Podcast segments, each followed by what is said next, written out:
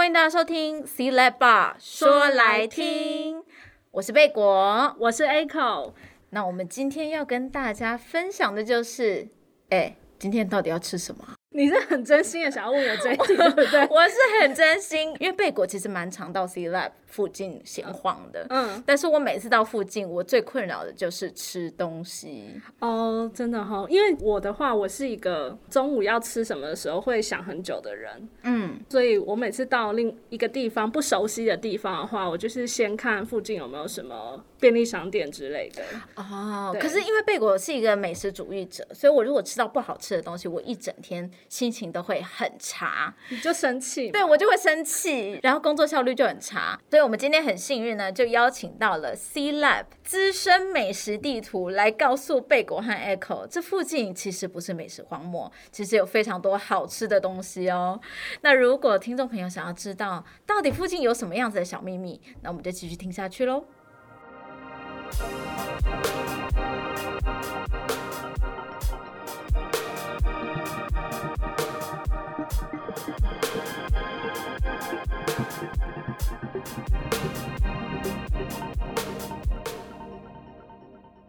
首先，第一位来宾呢，据说他的员工编号非常前面，是员工编号零零六。我们就先欢迎我们的来宾凯佩。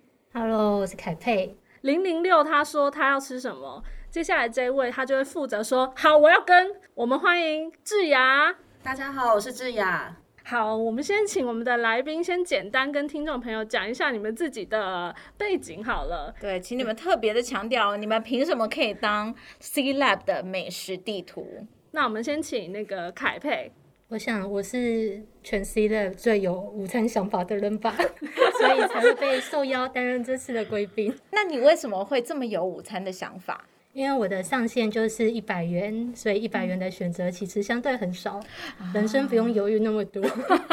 哦，所以是因为有一个预算的限制，为了要吃到好吃的，然后又要在预算内，所以你会很精打细算这样子吗？对，而且我觉得我有发现一件事情，C Lab 附近其实单价相对高，对不对？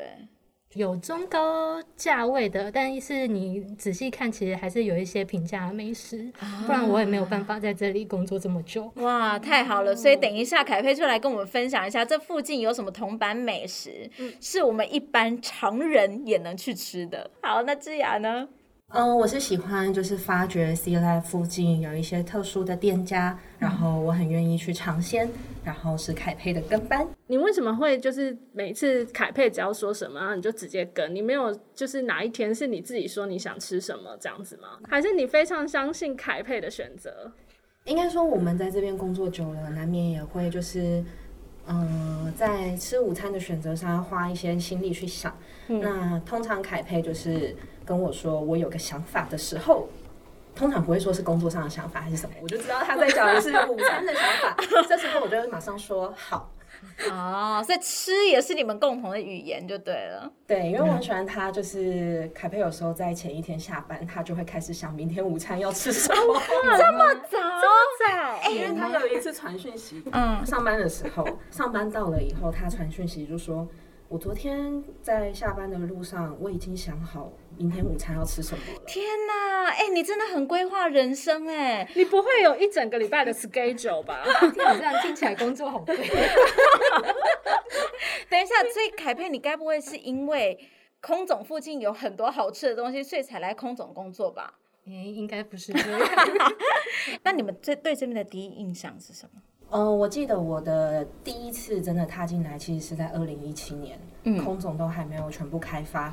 然后那时候工作的地点在仁爱路对接的工作室，仁爱路上有很多行道树，嗯，然后看到空总其实是一个封闭的，然后也有很多路树包围的地方，那时候会觉得很神秘，而且那个地图上你也看不到这一块，嗯，你可能就会把它当成一个都市内的一个隐形的达安森林公园，类似这样的地方，嗯。那二零一七年因为有一个展览，所以就是有机会走到这边来，嗯，那。印象很深刻的是，我的朋友那时候带了很多辟邪的东西，他就站在济南路的入口，他不愿意进来。哦，你说辟邪是真的，就是避一些拍米给他那种辟邪吗？就说很多串珠或什么，他就站在门口，就说：“哦，不一起进来看展览吗？”他说：“哦，先不用，没关系。”我说：“为什么？”因为他说里面有很多看不见的朋友。哦，OK，这就是我对孔总的第一个印象，就是很阴暗、很阴森，有很多看不见的朋友。哦，OK，嗯，那凯佩呢？我好像跟智雅差不多，因为我也是在来工作之前有先来。这边看过一些展览，嗯，对，然后那时候刚进来的时候，因为那时候展是比较类似什么建筑、一些社会创新的展览，对。然后那时候园区也是没有什么开放，那围墙都还在。那时候在路口也还是有警卫。那时候走进来想说，这边是不是后半区还是阿兵哥在当兵的地方？嗯，只是前面试出来当做展览。然后就是稍微晃了一下，想说都没有人，好可怕啊，还是看完展赶快离开好了。啊啊啊！你因为你没有带着那个辟邪的东西，两手都串着很多那个。不是有看到一些人呐、也想说不知道这里是什么地方。可是那既既然你们对空总印象听起来好像不是那么亲人，为什么你们那后来会决定来这边工作呢？因为被名字就是吸引。对，因为那时候叫做文化实验，所以想说感觉会有做一些很多创新好玩的事情这样。哦，嗯，结果没想到一进来就是先实验了美食，对，先做了一个突破，就是在附近找到了一些你们自己才知道的一些小秘密，对不对？嗯，应该是这边原本是一个未开发的地方，然后大家对这边很陌生，所以我们呃进来也是想要就是把。呃，带一些实验性的东西给大众，这样子。你们还记得你们刚开始来的时候是怎么去吃到你们第一餐的午餐吗？我先讲，因为我刚开始原本在仁爱路的工作室工作，所以那底下原本就已经像是有中南饭馆。或是原本的租记也在那个下面哦，嗯，对，所以那时候还蛮有趣的，就是像悄悄好食思康工作室也是在对面的一个工作室，所以当时就会比较知道仁爱路上有哪些吃的。我好像是那时候的同事带我去吃，但具体我第一餐是吃什么，其实有点忘记。但我现在回想的话，比较有可能可能是转味香那边在。哦忠孝东路的巷子里面，就是其实有蛮多平价的美食，嗯、对。然后转味香就是一个面食馆，但是他卖的东西非常多元，就有面、有锅贴，然后也有饭，然后就选择很多样。嗯，通常你们都是怎么决定你们午餐要吃什么？像 Echo 我的话，我自己是一个就是完全没办法想这件事的人。我最后的解决方式呢，就是叫妈妈帮我带便当。所以我我每一天中午吃的就是我前一天晚餐吃的东西，这样子。对，那不晓得两位是怎么选择你们在午餐的时候就是要吃什么的？会那个丢个骰子，对，或者是你知道那个 flip 硬币？我觉得我们好像是先决定方向，欸，哎。呃，就是比方说，你要先决定你要去正义国宅里面那下面那几家小店呢，还是我们今天要走到安东街，还是我们今天要沿着济南路走？我先请你们给听众朋友一个大略的地图，有一个方向性，让让他们知道一下这附近有哪几个区是可以去探索的。这样子，我们顺时钟来好了。空总的北边，中孝东路的对面也有一些呃小吃，像是在安东街的附近。安东街就还蛮多，比方说是搜狗的柜姐们会去那边发发掘吃的东西的一些地方。嗯嗯嗯。所以再来就是讲到忠孝复兴的搜狗，嗯嗯，忠孝复兴的 SOGO 这样子，底下也有一些美食地下街，嗯、那他们的后巷也有一些像是简餐店之类的。再来就会到空总的东边，东边相对是住宅区会比较少一点点。空总的南边就是仁爱路的附近，仁爱路上也有一些面店或是一些餐厅。嗯，那从仁爱路到信义路这之间，如果你想要走远一点点的话，信义路上也有像是真鲜之类的。那你们会为了就是想要吃个午餐啊，愿意走多远？像刚刚我听到中孝 SOGO 百货地下街，其实离这是有一段的耶。虽然贝果是路痴，但心里也在想说你，你你应该是开玩笑，走回来就是已经根本没时间吃东西吧？为了要吃到好吃的午餐，你们愿意走到多远？好像会被天气所限制哦。嗯、对，因为比如说夏天的时候，我们移动的距离可能晋南路算是非常遥远的，嗯，对，所以可能会朝忠孝东路。或者是附近的便利超商解决，嗯，对。但是冬天的话，就是我们移动距离可以很大。哦，最最远可以走到哪里？最远哦，如果你加上空总，我们济南路路口就有 YouBike 的话，对，你骑 YouBike 距离就会更远了。对，所以你们曾经就是为了吃一顿好吃的午餐，从济南路骑 YouBike，然后骑到哪里？骑 YouBike 的话，我最远其实就是到信义路上。的那个转角吃真鲜，跟吃新一路那上面的呃那几家面店。那凯佩呢？嗯、对，应该就是骑 YouBike 到北科大，因为那沿途没有什么遮蔽物。嗯，对，就是徒步走很热。对。然后心理距离就特别的遥远，对，因为这时候可以跟大家分享，因为我们空总的围墙打开来了，对，所以你往东边去到中校复兴，其实并不会很远，因为我们园区是打开，你可以直接切过园区，嗯，对，往中校附近那边其实是蛮近的。你们觉得这附近算是多元吗？像你刚刚其实讲四五区，那这这四五区会有自己的特色？我觉得面类是不是还是比较多？感觉占了。七成左右都还是面食馆，嗯、就像是牛肉面或者是相关的面类的餐厅。哦，对，哦、然后在在这之下，就可能是一些比较 fancy 的简餐店。嗯，对，就是他可能在大家喜欢吃那种早午餐或是比较好的餐厅的名单里面，你会意外发现周边其实有蛮多就是评价很高的餐厅。Oh, 对，但是其实你中午可能不太会去注意到。对，哎，可是那你说这些评价高的餐厅，他们的价位会不会也很高呢？就是蛮高的，可能一个午餐可能要两三百以上。哦、oh, OK，那我们就超过了凯佩的、嗯、凯佩的预算了。嗯，了解。应该说，我觉得按照附近几区的组成，所以它的。呃，美食的取向会不太一样。比方说，北科大有学生，嗯，那中校复兴比较会有一些啊、呃、OL 之类的，嗯，那大家也知道，我们附近是豪宅区，是有一些真的非常好的餐厅，会比较低调的，在济南路的附近。那价位当然也是会好几千，非常的高。济、嗯、南路上也有一些比较是名店，开比较久的老店，吃合菜的，那相对也是会跟学生的选择会差的非常多。嗯，那因为我听说那个凯佩有一个名言，就是，哎、欸，凯佩要不要自己讲？因为我听到这个名言的时候，我惊为天人。凯佩，为什么你这么喜欢决定你的午餐？就赶快出去，因为我不喜欢在那边犹豫很久。所以就是想说，赶快今天想想要吃什么，就是我的名单里面筛选一下，就想说好，我就是要去吃那个。哎，你在私下讲的时候，你好像不是这样讲的。什么？你有一句很厉害的名言啊。嗯、虽然我不能规划自己的人生，可是我可以规划自己的午餐。没错，我听起来就觉得哇塞，超励志的。这句话听起来很厉害。对，因为我们很多数人是没办法决定自己午餐要吃什么，就像智雅，他就是选择跟随凯佩这样子。对对，对，他就找到了一个人生的明灯，所以他是我的领头羊，真的。我们就像小羊，就是盲目的跟着他，而且每次你都还可以跟他好。那这样问好了，因为凯佩很会精打细算嘛。那如果说要推荐附近的美食给对这里不是很熟悉，然后可能比如说来来 C Lab 这边看展览，然后看完肚子饿的话，可以去哪里吃呢？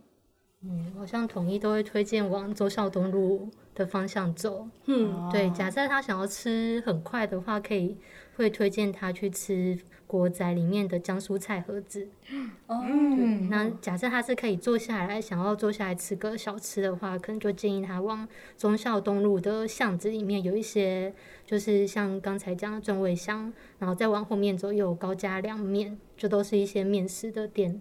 哦，就比较外省口味，对不对？对，嗯。贝果，等一下一吃一结束就很想赶快去吃吃。他刚刚说什么凉面？他有汤吧？有，对，它也是一个很复合的，它可以用味噌汤作为基底，变换出超多种的。因为对凉面的想象应该就是味噌汤跟凉面，但它的菜单上面可以就是。非常多种变化，比如说你加豆腐、嗯、加贡丸、加什么什么。哦，对啊，听了就好想吃。真的，那智雅呢？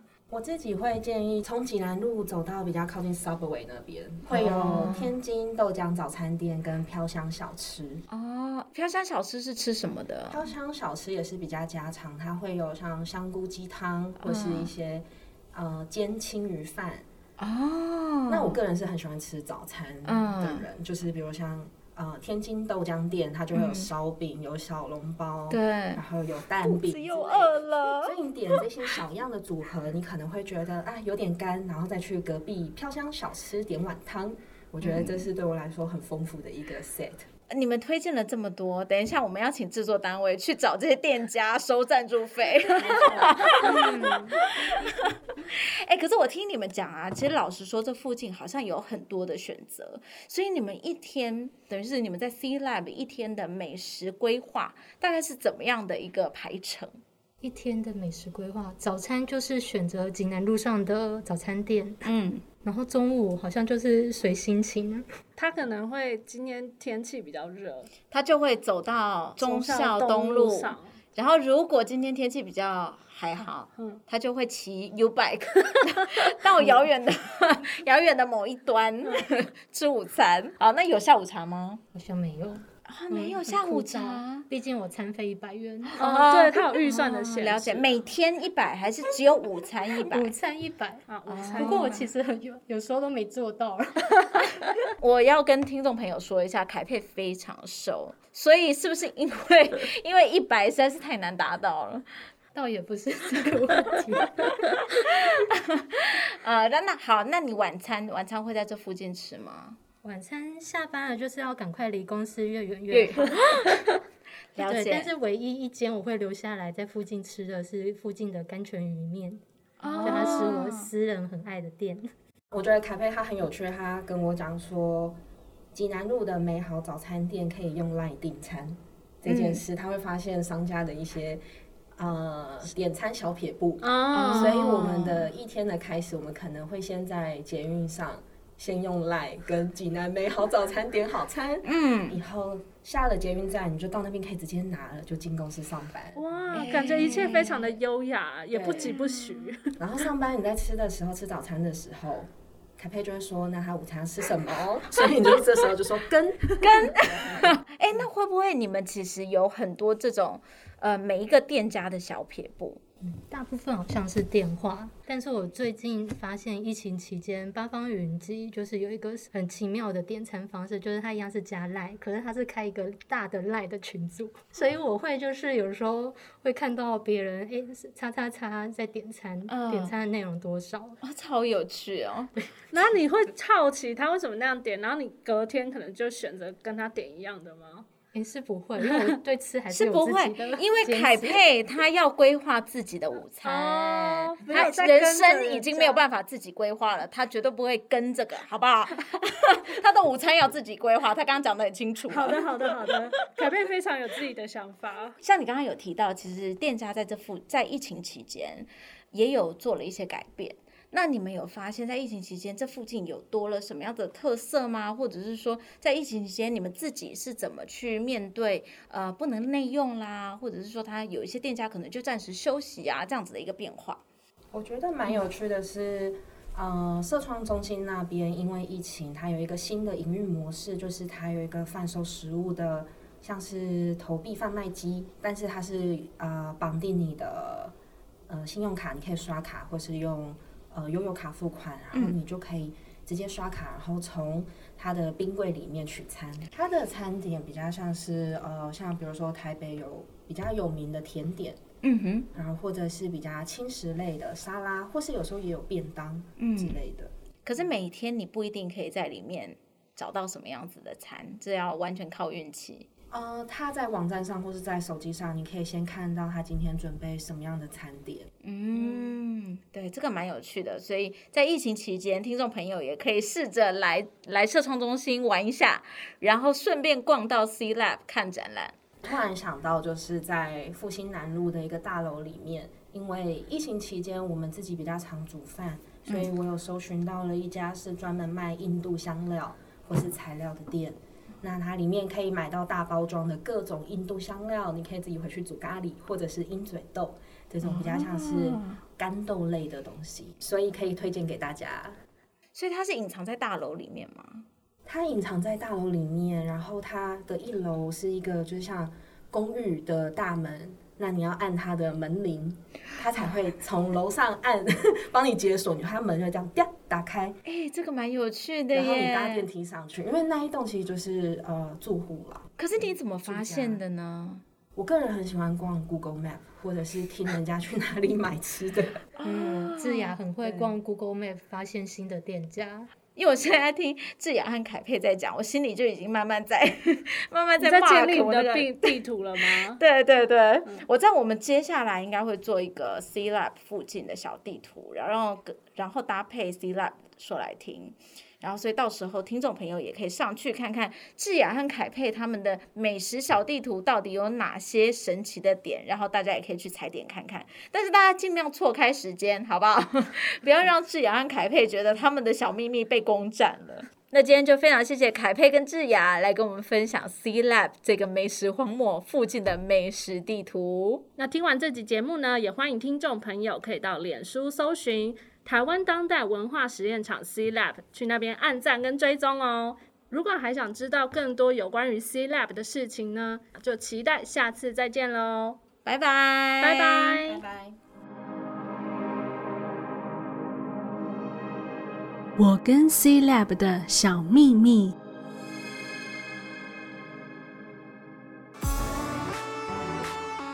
我是凯佩。